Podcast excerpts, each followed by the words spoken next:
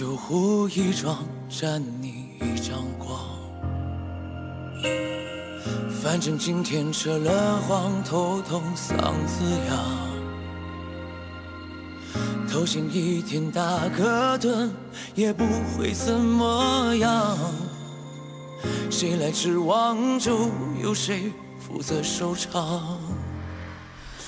北京时间十二点零七分，这里是正在直播的文艺大家谈，来自中央人民广播电台文艺之声。各位好，我是小东。各位好，我是小昭。从小说到网剧，从电影再到舞台剧，只要跟《盗墓笔记》相关的内容啊，一直都充满着关注度和话题度。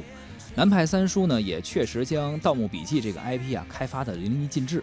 近日呢，改编自南派三叔的同名小说，吴磊、秦昊、张萌和杨蓉主演的现代探险题材电视剧《沙海》正在热播，这话题热度啊，还有播放量啊，也是持续攀升，成为了近期比较热门的网剧之一。沙海的故事发生在《盗墓笔记》的十年之后，老九门支离破碎，而吴邪呢，已经是人到中年了。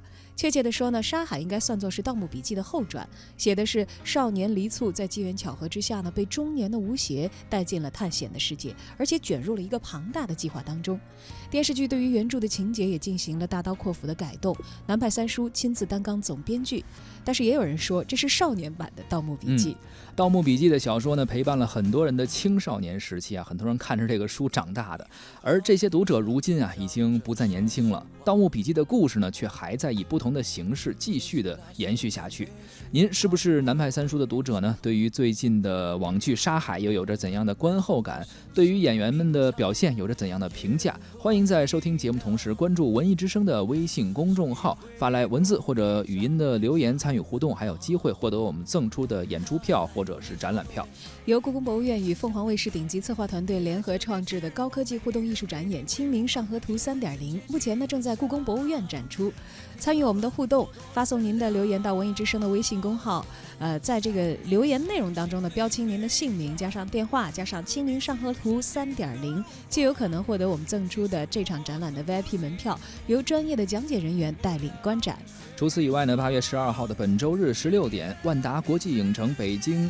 西铁营店文艺之声观影团会带来电影《巨齿鲨》的观影包场活动，现在就发送姓名加电话加“巨齿鲨”三个字到文艺之声的微信公众号，就可以报名抢票了。今日一仗相片，你眼中的西，美无狂喜。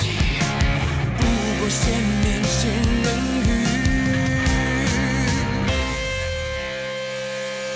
与我本桀骜少年臣，不信鬼神，不信人。斩尽人间，护恩后，权收归还。流落身。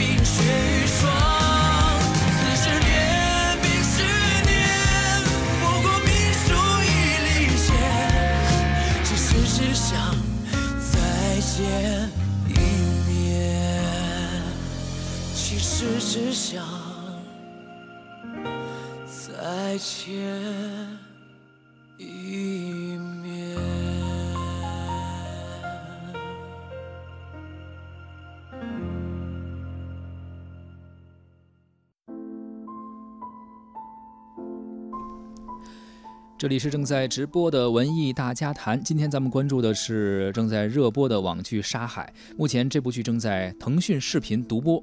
故事的一开始呢，就不断的制造悬念啊，也是很吸引眼球。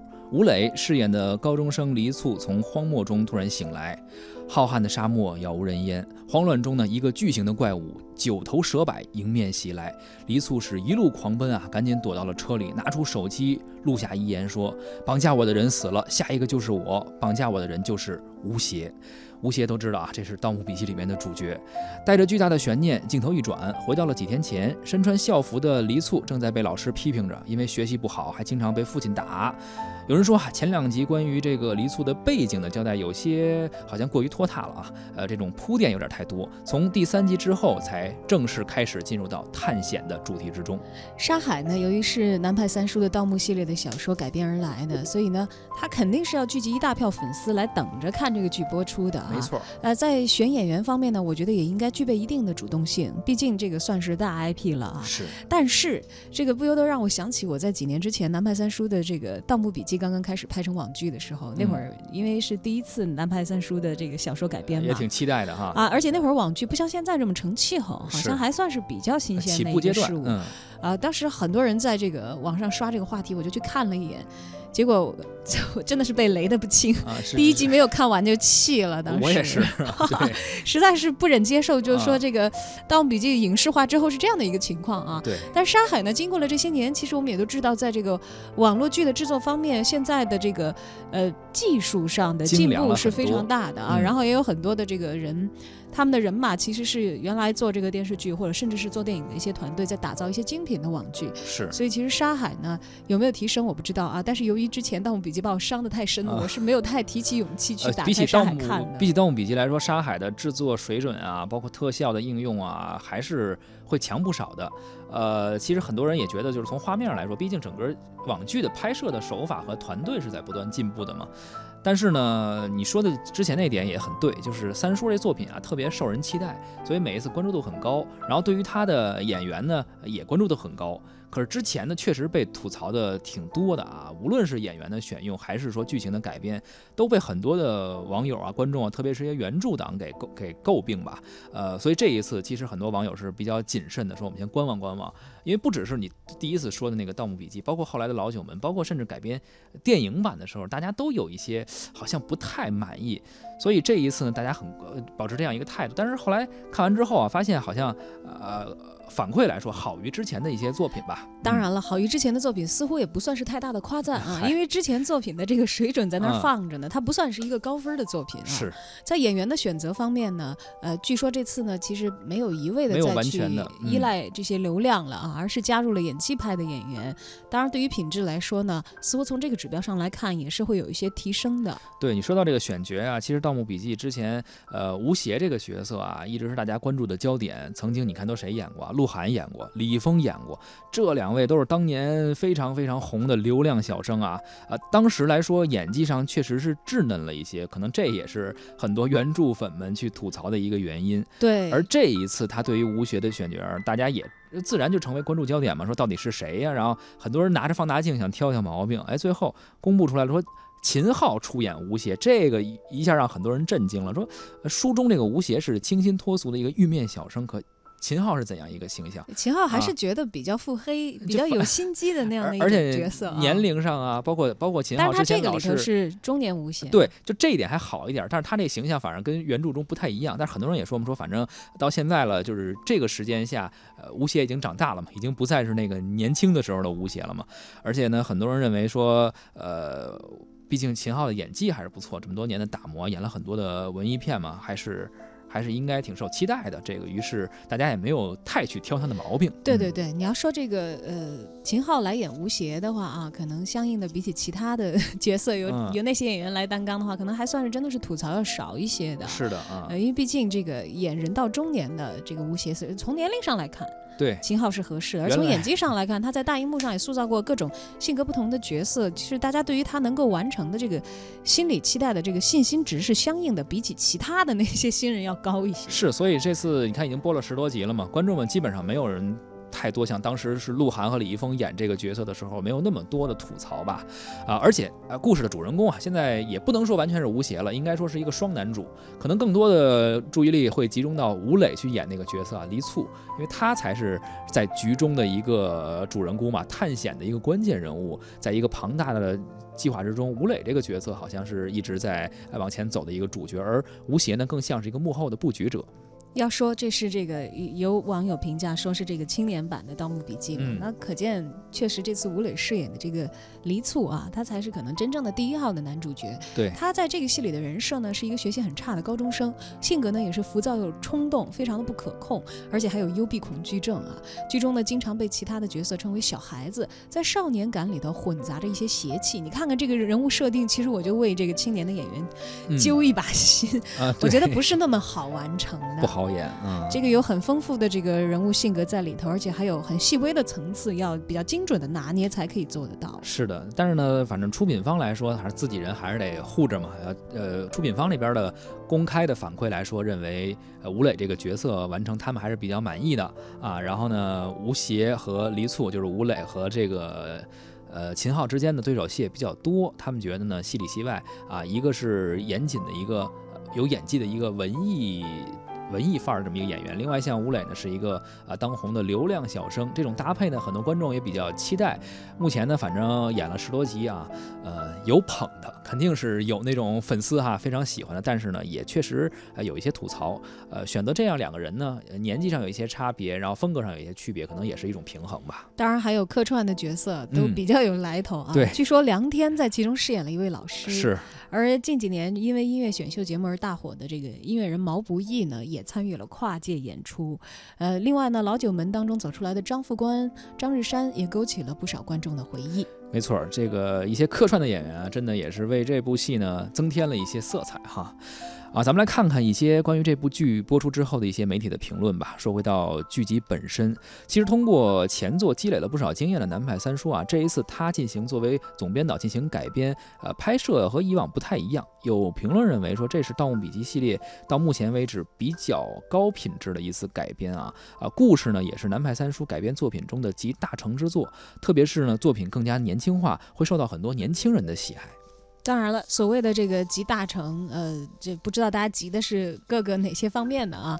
因为我个人是南派三叔这个最早他《盗墓笔记》的一个文本的一个读者，我其实真的是从那个他的第一次影视化改编受到打击以后，就再也没有看过他的影视化改编的这些其他的衍生 IP。被伤心伤的比较重。对，但是当时其实，在看南派三叔的文本的时候，我就一个非常明显的感觉，就那会儿如果《鬼吹灯》大家是跟着情节和跟着主角的心态在变化的话，嗯，看南派三叔就有一种非常快节奏的打游戏的感觉，嗯你会从一个一个场景很快的转到另一个场景，而且你的战队里头各个人他是持有不同技能的，当时有非常明显的这种感觉。嗯这其实，在影视化的过程当中的话，这首先是给后来的创编团队提供了一个很大的空间嘛，嗯因为它有非常丰富的一整个世界你可以去构建。对。但是另一方面的话，呃你要是把这些给构建砸了，挖的坑也会比较多。对，这这是给自己也是找难度的一件呃所以。有人也说嘛，这次这三叔亲自当编剧是呃亲自来填坑的意思啊。刚才说这个集大成之作是有一个工号红魔啊，也是一个影视的一个大大工号，然后他提到的这一点，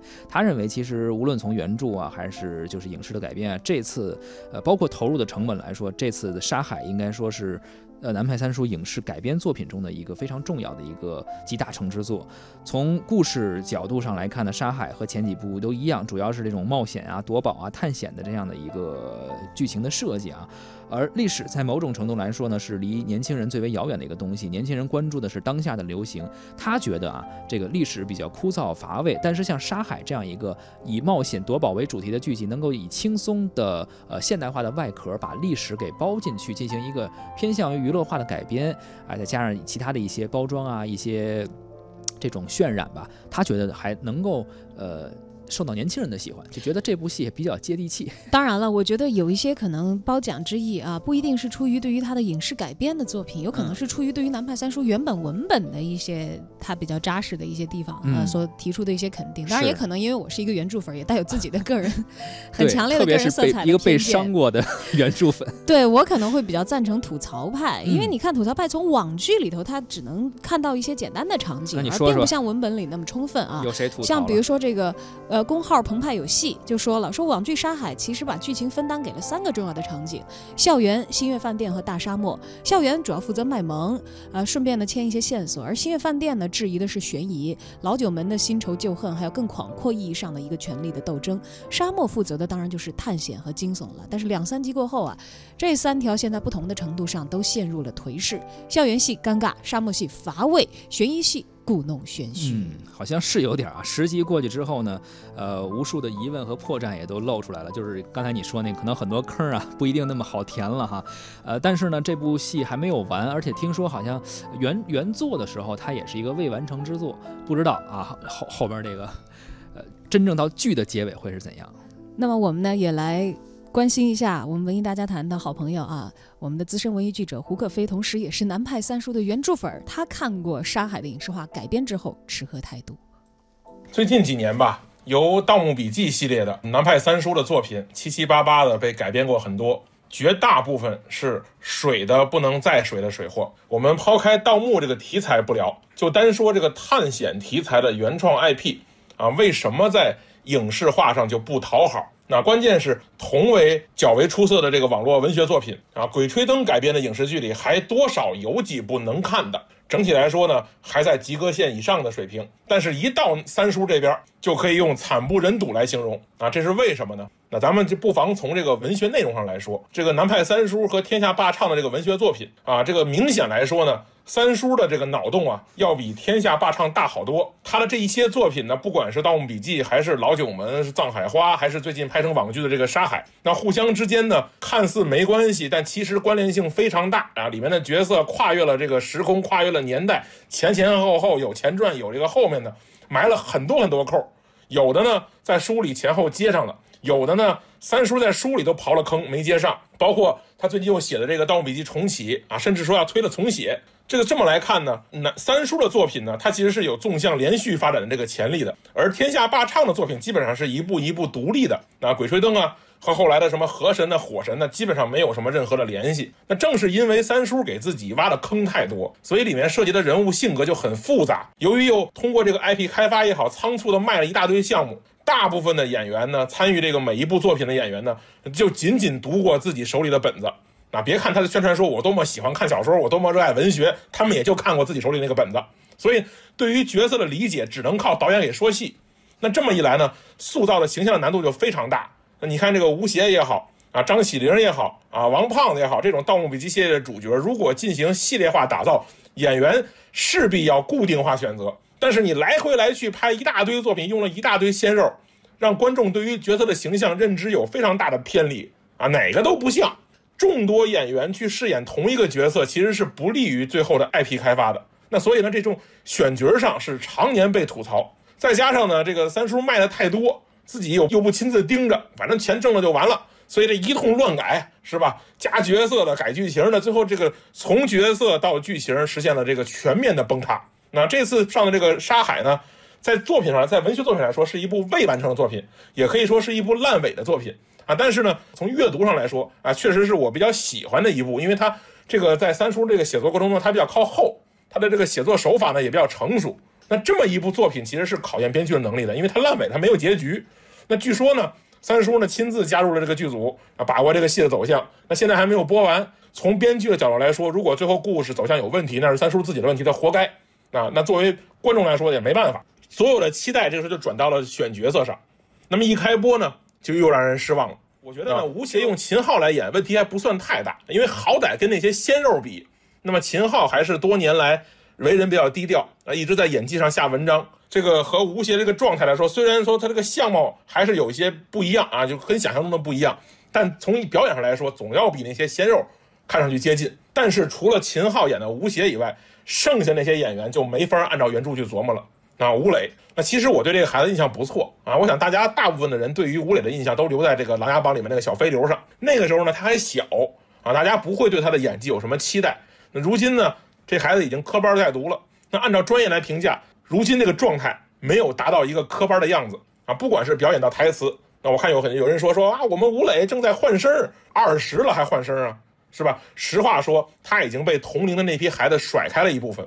那不管是大一点的张一山啊、刘昊然呢，还是和他差不多大的王俊凯，那么在屏幕上的状态都要比吴磊成熟。那吴磊这一张嘴、一举手投足，还是一副青春偶像片的样子，这就非常让人不舒服了，对吧？如果吴磊的表演，那我还可以用可惜来形容的话，那么剩下那些选择的演员就只能用灾难来形容了。尤其是那个饰演苏万的那个小哥哥啊，我觉得他的表演用尴尬都不足以形容了，一张嘴就想砸电视。你看那一群小脸煞白的，一张嘴就就就是吧，就黑黑黑的小男孩，实在是没有太大的兴趣。那不久前呢，三叔呢正式启动了自己另外一个职业标签，叫什么叫 IP 架构师啊？他努力的尝试针对自己的作品开发出不同的产品，什么小说啊，什么这个电影、电视、游戏啊，各种衍生领域，希望他能发挥更多的成效和影响。他呀，真的是要把自己消耗完了，越来越多的这种无底线的这种内耗，我觉得他整个这个 IP 一直在消耗自己和这个粉丝。当然了，这也是如今的这个圈子里面极为常见的运作模式。因为从这个角度来说，《沙海》这个部作品，除了角色选的不靠谱以外，节奏和剧情剧情推动吧，还算是一个相对不错的状态。但反过来说，你之前车祸的那些作品，哪个又不是死在了选角色上呢？这是一个恶性循环，不选流量没人看。选了流量被人骂，要钱还是要脸？这没办法，因为说不准哪天嘎叽就赚不着钱了。那么能赚的时候多赚一笔，是大家共同的心态，这没法说什么。但远的不说，咱就想想《哈利波特》啊，也是优秀的文学作品，也是一步一步走到影视。但是你到今天了，有几部《哈利波特》？中间换过几次演员？除了演邓布利多的那个演员去世了，换了一次以外，有没有小鲜肉轮流演《哈利波特》的？没有吧？有没有各种《哈利波特》里面恶意添加各种女朋友的？没有吧？有没有各种这个《哈利波特》里面这个找各种人演罗恩的？没有吧？有没有强行给哈利波特跟罗恩组 CP 的？啊，这好像有哈。但是为什么没有这么一步一步去消耗这个作品？我觉得可能大部分人没有想象这个问题，是吧？为什么人家这个西方的这个成熟的影视圈不这么干？我觉得呢，可以思考一下这个问题啊。如果之前没有想过，现在开始琢磨也不晚。